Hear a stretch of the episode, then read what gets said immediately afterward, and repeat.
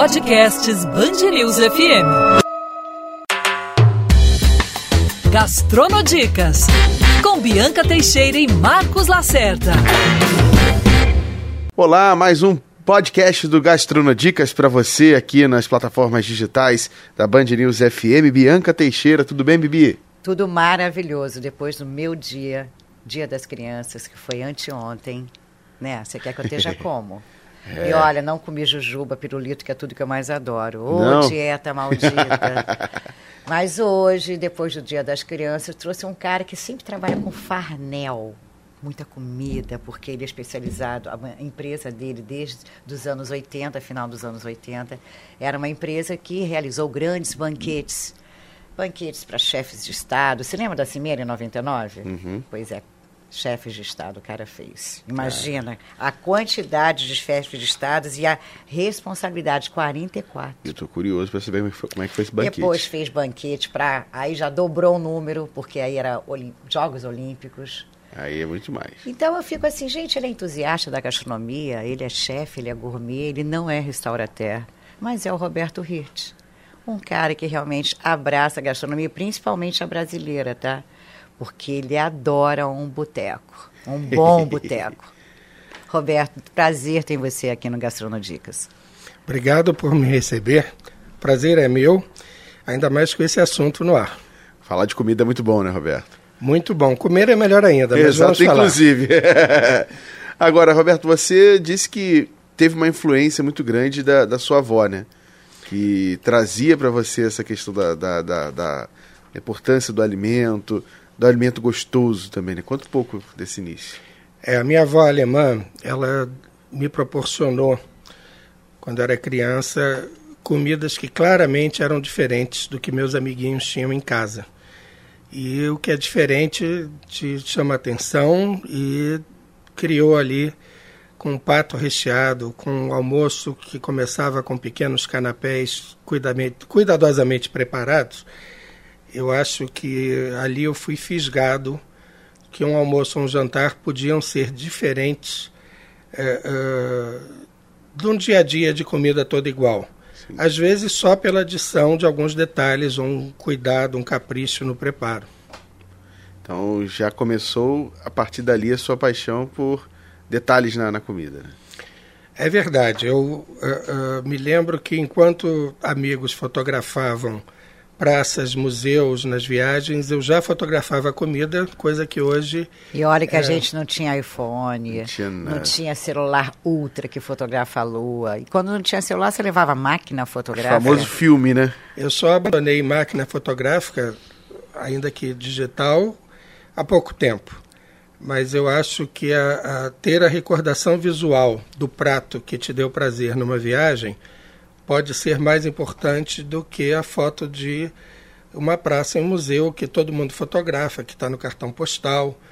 Então, é, é, eu fico até surpreso que hoje muita gente fotografa o que está comendo e eu venho fazendo isso há décadas. E, e com motivo. a comida que... esfria, e aí você vê a pessoa achando o melhor ângulo, o outro coloca a luz é. do outro celular, a comida esfria, mas o importante é registrar que você está comendo aquilo. Hoje é instagramável, antes era filmável, né? É verdade, mas eu acho também que dá para fotografar rápido, não atrasar Sim. ninguém. Eu acho que é parte do, do charme, um rápido registro e vamos saborear tudo. E você falou em museus, nessa questão de, de, as pessoas fotografarem as praças, os museus, mas assim como os museus e as praças, comida boa é comida que tem história, né? É verdade. Eu acho que se a gente sabe mais sobre o prato que a gente está comendo, o prazer aumenta. Se você sabe por que aquilo é feito daquela maneira, aonde nasceu aquele prato, é, é, por que são aqueles ingredientes? Eu acho que é mais do que apenas se alimentar e botar comida para dentro para uma necessidade fisiológica do nosso corpo. Eu acho que o lado cultural, o lado da tradição é, é, de cada prato é apaixonante. É, comer é a única coisa que a gente tem vontade de fazer três vezes por dia até o fim da vida. Né? Então, se. Não é uma necessidade. É, é uma necessidade, mas mais do que tudo é uma só vontade. Três, né? Só três, pode ser um pouquinho mais. Pode né? ser mais. Eu acho que você é bem mais, fala a verdade. Pode ser mais, mas tem tem gente que segue intermitentes, jejum, mas o fato é o seguinte: uh, o prazer aumenta quando você sabe mais sobre aquilo. Uhum. Então, eu comecei a estudar e a ler uh, uh, e até entender outras maneiras de preparo, outras culinárias do mundo e como elas se encontram. Nossos pratos no Brasil vieram né, especialmente de Portugal e da África, mas há também nativos, indígenas, uh, uh, e essas combinações são apaixonantes. A comida que tem que ter história, né, ela também tem a memória afetiva.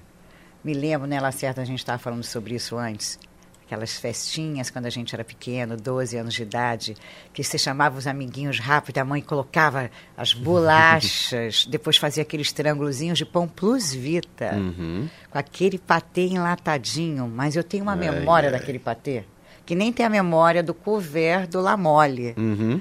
né? Que desde pequena a gente ia lá, a mãe levava a gente. E o patê com esse pãozinho, esse triângulozinho, era, e atum atum com maionese. Você lembra atum enlatado? Eu sei, Era faço isso às vezes ainda. E patê. É, eu acho que tudo tem o seu valor. Eu acho que a saudade que a gente tem de pratos de comidas é algo muito forte. A gente vê o restaurante que faz comida do norte, como tem um público que quer comer o que comia em casa, na casa da avó, na casa da mãe. É, o que a gente cresce comendo vira parte da nossa formação e é bom poder matar a saudade. Tanto que é uma tristeza muito grande quando um restaurante que você frequenta às vezes por décadas e ele fecha porque é, é, aquilo é parte é, real da tua vida, né? Deixa um vazio e alguns pratos não serão feitos necessariamente da mesma maneira que naquele local. Por outro lado, muita coisa nova aparece, novas paixões é, é, culinárias aparecem e eu acho que é importante estar aberto e não ficar uh, derramando lágrimas por uma ou outra coisa que se foi, porque para cada uma que se foi aparecem três, quatro, com a paixão hoje que eu acho que é mundial pela gastronomia, o interesse é fortíssimo, a expressão food substituiu o conceito de gourmet, e eu acho que há uma noção muito maior de que não precisa ser caro para ter prazer, pode ser caprichado, pode ser bem transado, bem preparado, com ingredientes frescos, eh, a união disso tudo dá um prazer maior. E descobrir quem está fazendo o que de bom aonde é parte da minha paixão. E tem essa onda da gourmetização. Uhum. Aí todo mundo fala dos produtos importados, da farinha importada, do tomate que vem de fora. E claro que a maioria, hoje eu vejo a preocupação dos grandes chefes é, é valorizar os produtores locais. Mas quando se fala em gourmetização, você pensa em tudo que vem de fora, né, Roberto?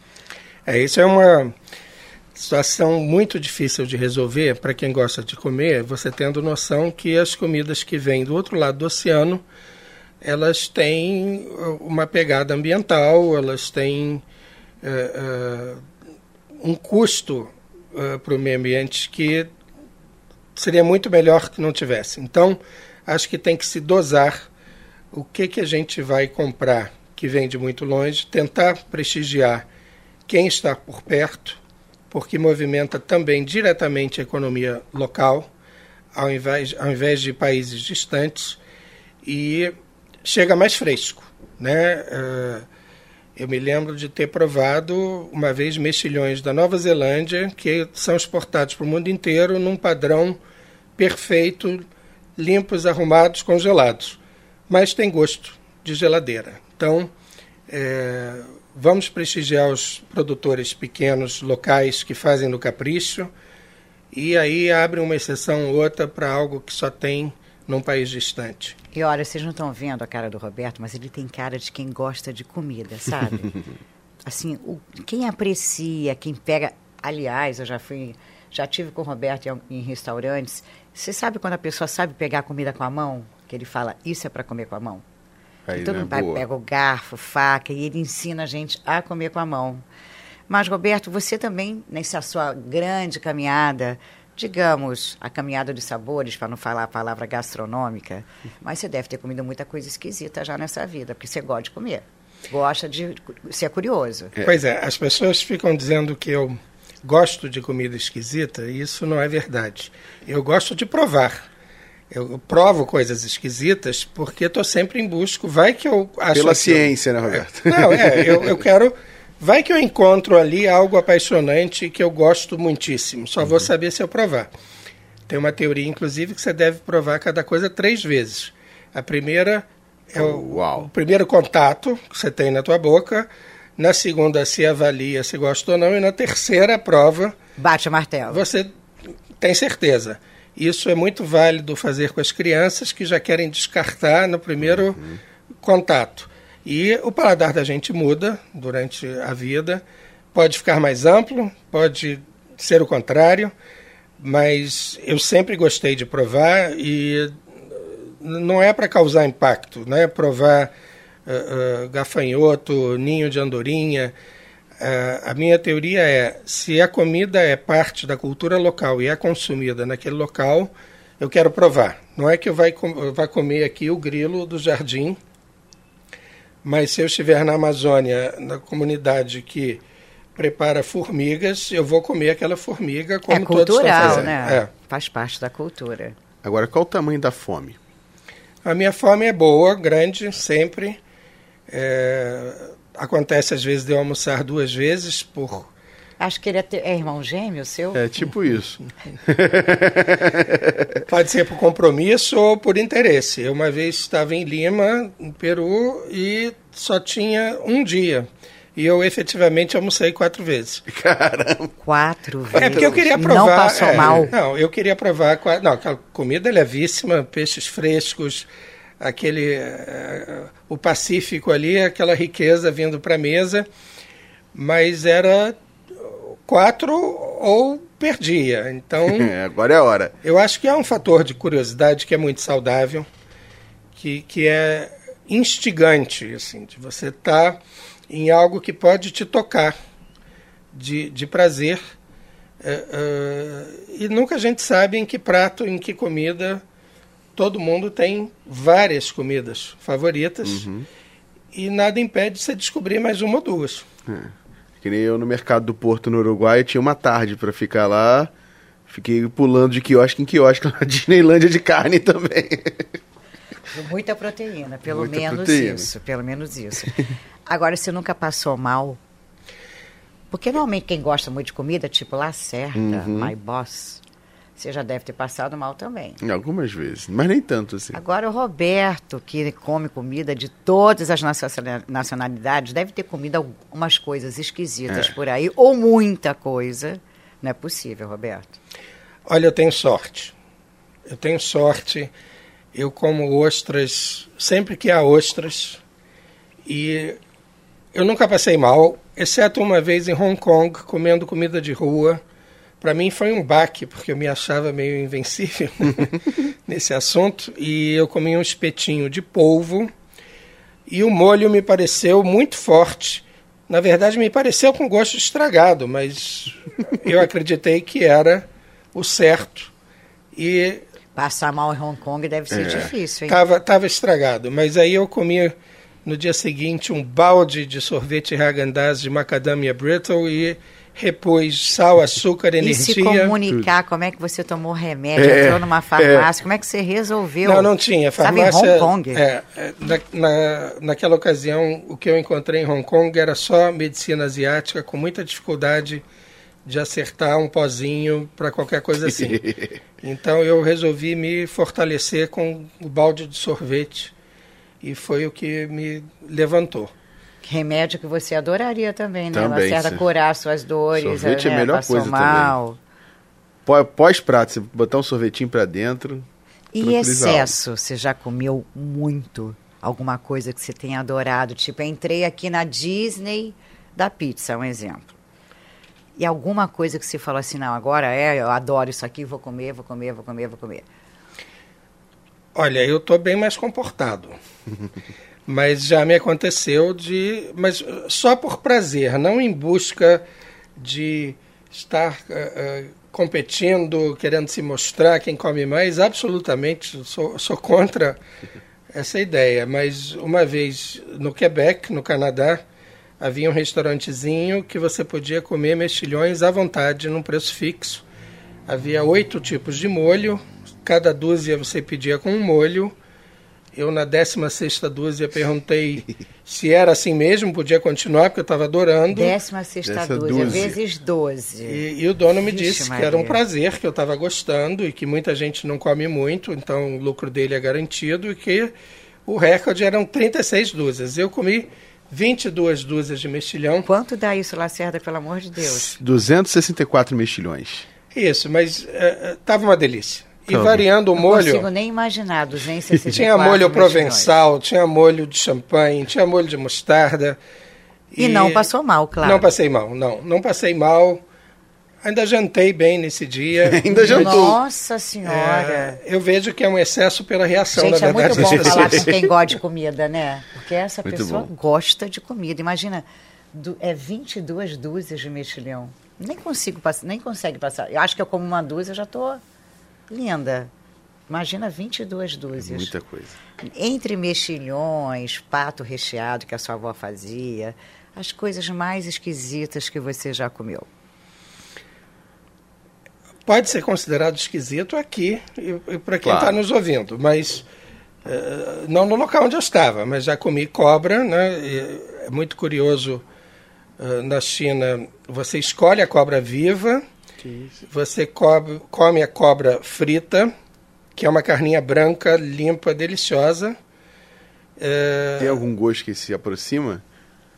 Olha, é, é levíssima, como se fosse um peixe de água doce. É... A questão é que vem depois um, um ensopado dos ossos e da pele, uhum. que são duas coisas muito feias dentro do ensopado. É. É, Quero eles, nem imaginar. É, é, eles gostam dessa sopa depois da fritura para ajudar na digestão. Então, o ensopado para mim foi mais difícil do que a parte frita. E você é, escolheu a cobra? Eu escolhi a cobra. Qual era a cobra, pelo amor de Deus? Não, não vou. Veja, a comunicação na, naquela ocasião no interior da China era precária, não sei o nome da cobra. Só apontava. É só apontar. Diz é, that. É. Mas já comi gafanhoto frito na Tailândia, é, aquele famoso ovo dos mil anos é, é, chinês que na verdade é feito, acho que leva um mês só, mas. Mil anos, né? E, e, esse ovo. Esse ele, ovo. Ele é, ele é, é, muito. Ele tem um cheiro muito é, ruim. eu, eu digo, porque eu já provei Gente, várias desculpa vezes. Desculpa o que eu vou falar, olha. Oh, que astronautas, que ele vai falar dessa confraria dele, mas cheiro de ovo podre eu não chego nem perto. Não dá, não dá. Eu, eu concordo com vocês. É, eu provei várias vezes, porque muita gente na Ásia gosta mas para o nosso paladar aquilo é o sabor de podre. Sim. É muito difícil para nós.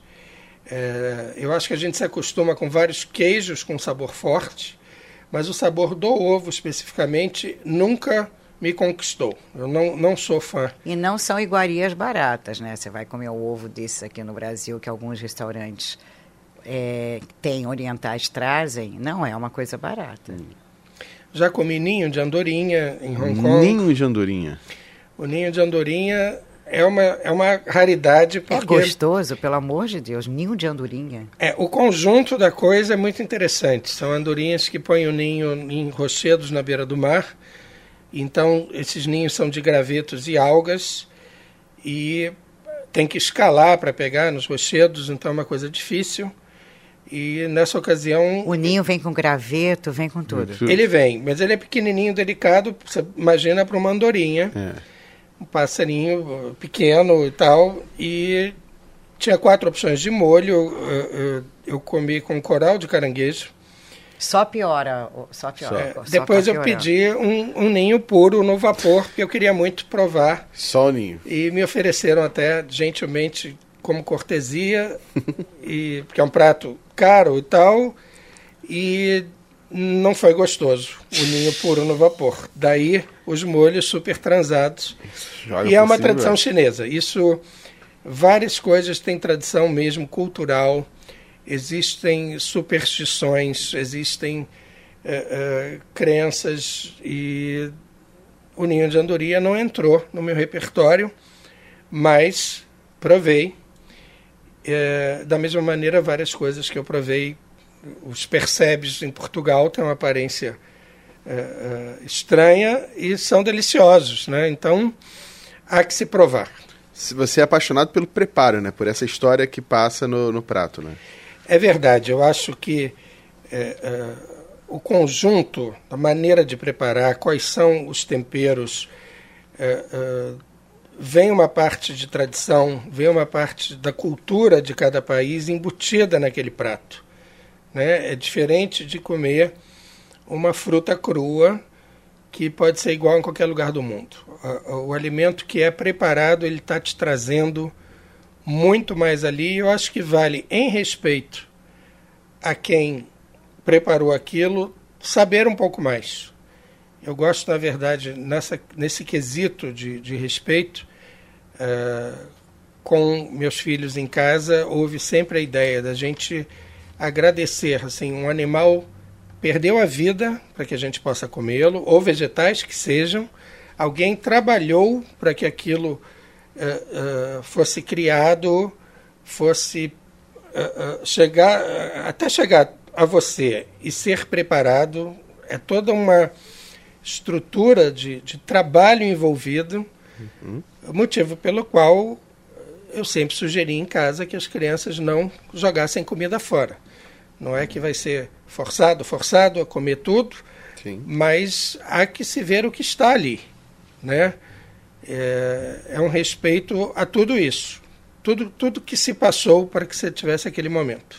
Você vem acompanhando a gastronomia desde o final dos anos 80, né? Trabalhando com banquetes. E você já viu muita coisa acontecer aí. Décadas, décadas, a gente já está em 2022, praticamente 2023. E como é que você vem acompanhando esse movimento, principalmente no Rio de Janeiro, da gastronomia? Principalmente, vamos tá, eixo Rio e São Paulo, a evolução dela, né, a gente sabe que a cozinha francesa, ela introduziu, ela foi um divisor de águas para a gente, os grandes chefes franceses, Roland, Claude, Christophe Lydie, Guerrin. Mas aí ela foi dando espaço também para outros sabores, para outros comensais, né? outros amantes da gastronomia. E como é que você vem acompanhando isso nas últimas décadas, no eixo Rio e São Paulo, principalmente? Olha, a gente tem aqui acho que os grandes chefes franceses, a gente teve duas levas, né? A primeira foi com a corte portuguesa, que, que trouxe uma cultura francesa junto, e essa mais recente no Rio de Janeiro, uh, Roland Villar foi um grande professor, formou muita gente no, no pré-catelã e todos os outros. Uh, eu me lembro no Santo Honoré, aos 16 anos, foi a minha revelação, o peixe na massa folhada. Falei, olha, aí tem algo especial acontecendo. E eu acho que o mundo inteiro, não só o Brasil, é, continua valorizando a culinária francesa, mas se abriu para, inclusive, usar as técnicas francesas para preparar uh, uh, alimentos de diversas outras culinárias. Então, está claro o interesse pela comida asiática Tá claro, a italiana sempre teve uma força enorme e está aí. A portuguesa pelas nossas raízes.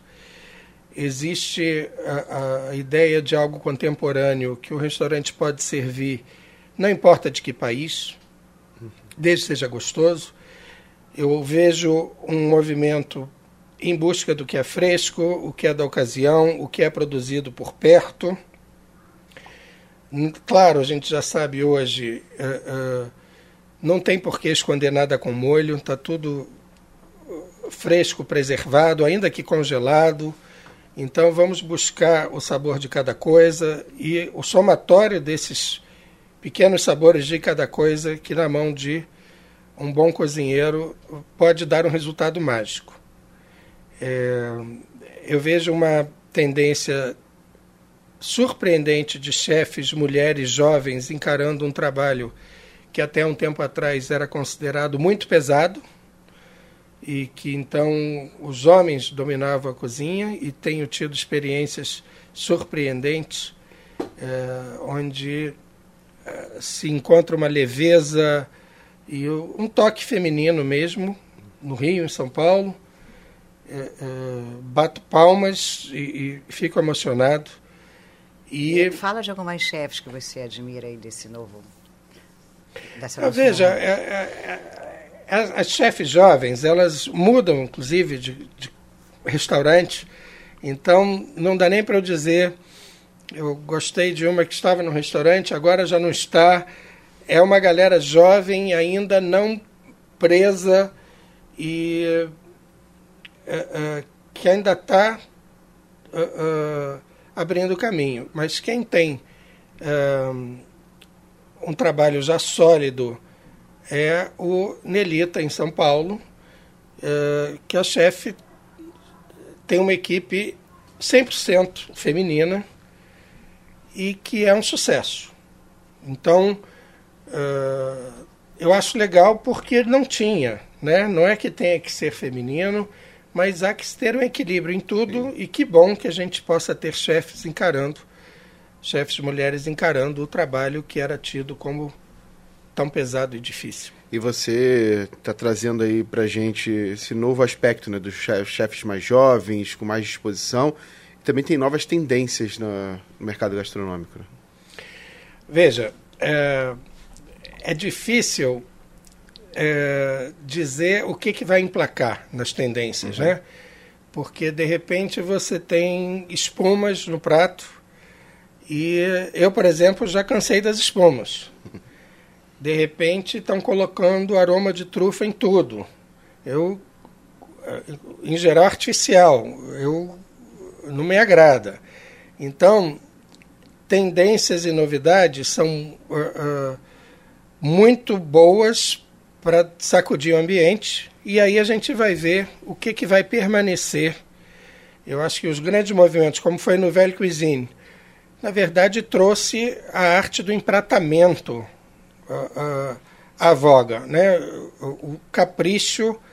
As pessoas falam, ah, mas é o prato com pouca comida. É, você pode comer vários, ou pode até ter um prato com mais comida, mas é esse capricho na apresentação. Ah, mas vou fazer uma interferência. Um bom baião de dois, ele não é bonito. Mas ele é delicioso e é farto. Você pega um. Se ninguém pega um pouquinho de baião de dois, né? E não é bonito. Feijão tropeiro. Veja, é bonito porque você já sabe até o sabor que aquilo tem. Né? Fica lindo. É, ele já é lindo porque você sabe que vai ser delicioso.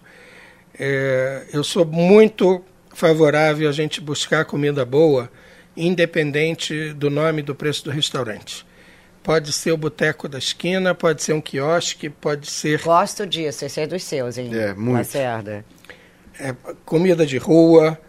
E a gente sabe, é comida na casa dos amigos, na casa da família, a gente já sabe. Mas as surpresas estão em qualquer lugar, a qualquer momento. Uhum. Você Eu sabe, gosto... Roberto, a gente trouxe aqui, um, você falou em comida de rua, um rapaz que estava abrindo balcão, se lembra? Comida uhum. de rua do Oriente Médio. Por um acaso eu fui lá ontem. Você sabe que tem um prato que a entrada é incrível, farta. Ele fala comida de rua do Oriente Médio, ainda assim é comida de rua, não pode ser caro. R$ 16,90. É muito bom. Barato. E boa. Barato. E boa. E amei, porque você come em pé a comida de rua mesmo. Você, e comida de rua tem o seu valor no mundo, né? É verdade. Não só a comida, como mercados, a bebida. É. Né? Eu fui há poucos dias num bar que recém abriu em Copacabana, chamado Traçado, onde um grande bartender se propõe a fazer uh, coquetéis sofisticados, mas a partir dos ingredientes básicos do botequim popular. Caramba. Que bárbaro! Então, uh, você tem, além dos tradicionais, rabo de galo, tem um, uh, uma série de drinks feitos com Sinar, Underberg, cachaça. E fiquei muito feliz com o resultado na comida também.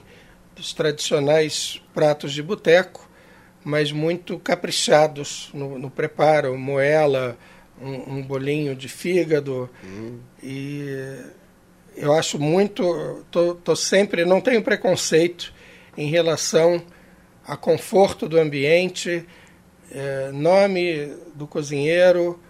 Eu acho que a gente tem que buscar e prestigiar. Aliás, todos os grandes cozinheiros, a maior parte deles, subiu graças à apreciação, apoio de quem foi comer antes da fama e contou para os amigos e contribuiu dessa maneira para o sucesso da, da casa. É o que eu tento fazer hoje com o Instagram, na verdade, que é postar o que eu descubro uh, de forma que uh, uh, tem que apoiar quem está trabalhando bem. Eu conheço gente que quer guardar segredo, pra, como se você fosse ficar com um boteco, um restaurante só para você. e eu acho o oposto disso. A pessoa tem que ganhar dinheiro, ela tem que ter clientes. Então, é, é, o Instagram se presta muito, porque a imagem já mostra muito do que está acontecendo isso. Então, eu sei que tem gente que vai, às vezes, três meses depois, num lugar que eu registrei e diz: eu, Olha, eu quero comer isso aqui que está na foto que o Roberto Hirt postou.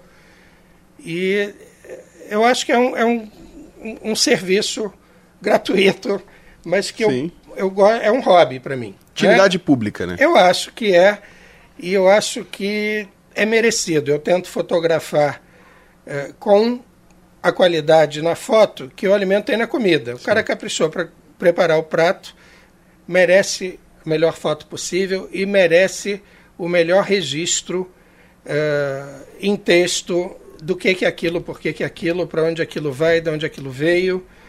Embora eu assim não sou crítico oficial, só ocasional jurado de alguma coisa, mas é, eu acho que essas dicas são o bate, como, como se diz, o boca a boca de antigamente, Sim. ele cresceu.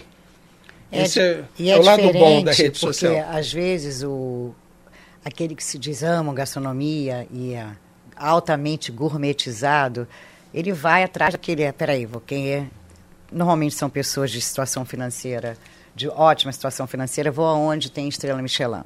Uhum. E a estrela Michelin passa a ser é, o guia para ele titular se é bom ou não o restaurante. O que não é o seu caso, o que eu acredito cada vez mais, até porque grandes cozinhas de grandes cozinheiros nem sempre têm cozinheiros famosos por trás.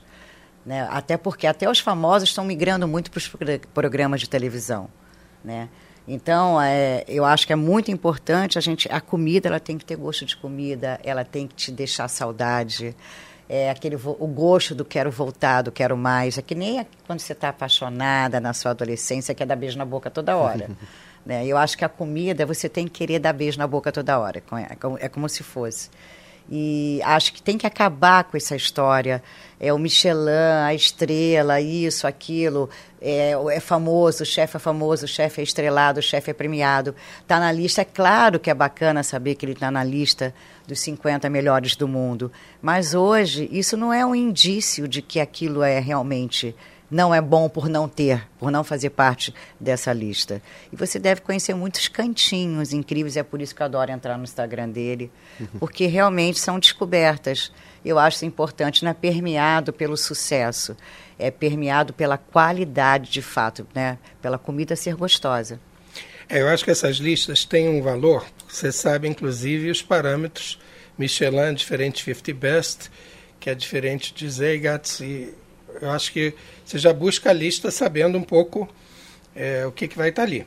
Né? A 50 Best é mais é, próxima desse conceito de comida local, fresca, é, chefes é, é, que estão florescendo. Uhum. Eu acho que Michelin é muito mais os tradicionais, mas eu concordo 100% com a Bianca. Eu estou querendo descobrir antes. Eu estou querendo curtir o que ainda não está na lista. Além é um dos da lista, que é um prazer, e tenho grandes amizades nessa área. É, quero descobrir também quem ainda vai estar na lista ou até que nunca vai estar. Sim. Porque por outros fatores de, de localização, ambiente, não, não, não vai engrenar numa coisa da uh, gastronomia no, no, no, rumo principal, mas são essas artérias, esses afluentes é, pequenos que podem trazer pratos muitas vezes maravilhosos. Pode ser, como me aconteceu ontem, às sete da manhã, na areia, na beira do mar de Copacabana, um tabuleiro de camarão no espetinho, hum. que foi feito às seis da manhã e que ele ia passar o dia vendendo. Sempre comia esse camarão no espetinho, com grande prazer. E foi o meu café da manhã mais surpreendente não, Roberto, nos últimos tempos. Essa não. É. Lacerda, isso eu não teria coragem. Não. Mas estava muito gostoso. Muito gostoso. E o ambiente perfeito com as ondas estourando no meu pé. Às seis da manhã. É, já estava quase sete da manhã. É, mas é, que bom. Agora eu descobri que horas esse camarão chega. Ele vem cedo. É, Agora meu, você falou que bom. Meu café da manhã já foi um salsichão 8 da manhã no Engenhão. Nossa senhora. Faltou o bacon. Aqui não, salsichão molhado naquele molinho a campanha com Ainda a farofinha. passou na farofinha. Sim, claro. Gente, se vocês perdem vocês dois, gente, tá difícil aqui. Tem alguma coisa que você não goste? Não tem nada que eu não goste, mas surpreendentemente, eu não sou fã de melancia. Caramba! Ah, não sou fã. Melancia.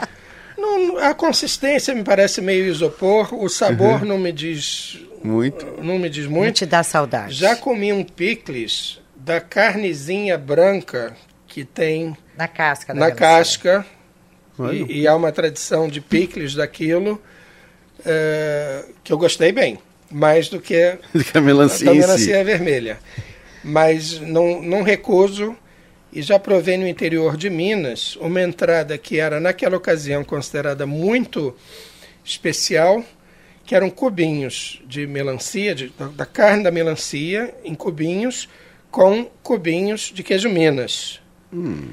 E temperado como salada numa taça das antigas de champanhe. Caramba. Lindo, porque é vermelho e branco em cubinhos, é. temperado. E tá aí uma melancia que eu gostei. Agora, como é que foi fazer um banquete para 44 chefes de Estado? Bom, nesse eu estava com Claude Troagro e eh, aí tudo fica mais fácil.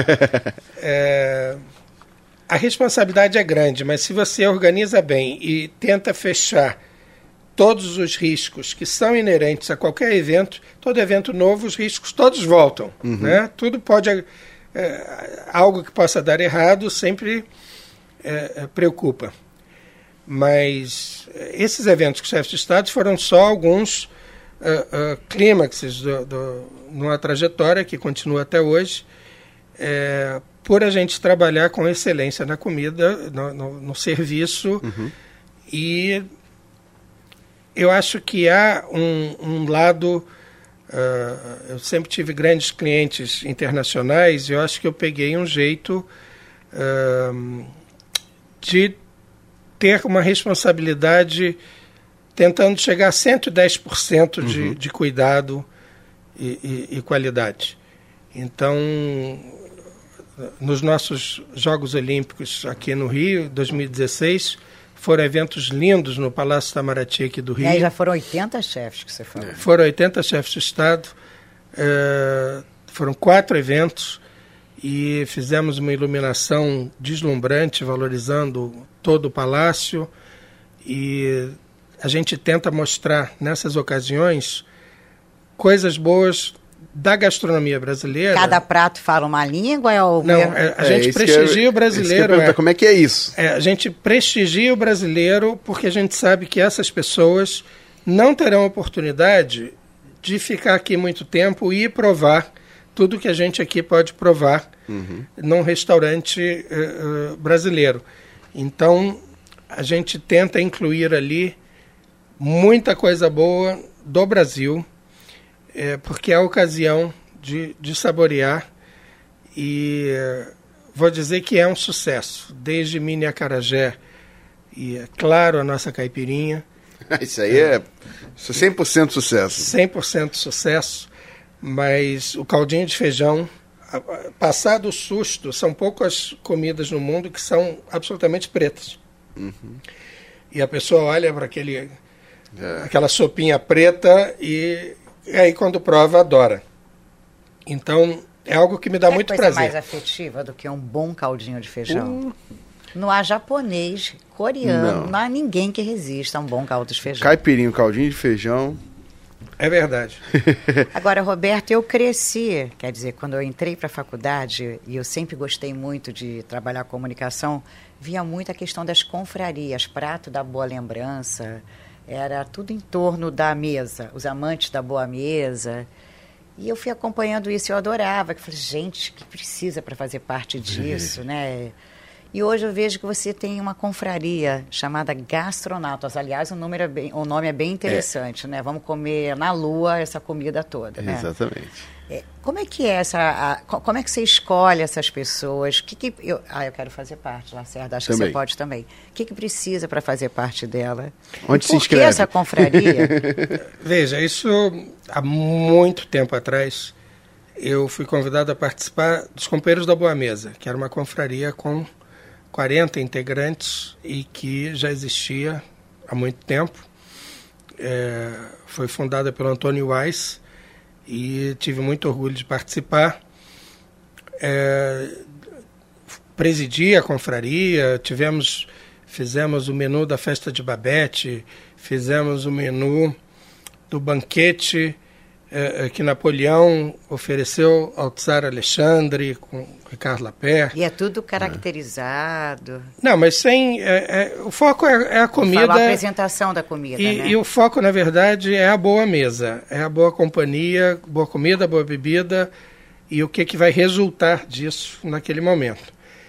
E depois de um tempo me deu vontade de criar uma confraria com pessoas mais ligadas ainda à gastronomia é, mantendo essa ideia do bom papo e das boas maneiras e do bom convívio à mesa. Eu busquei pessoas que eu só conhecia de leve e isso se solidificou, virou quase que uma família. É, é, é um grupo de amigos, é uma coisa diferente, porque tem um ritual, tem um livro, uh, tem encontro uma vez por mês, cada vez um organiza. E. Uh, levamos os vinhos, vários restaurantes uh, nos recebem com grande prazer, mas pode ser na casa de alguém, pode ser numa fazenda, num boteco, já fizemos num barco.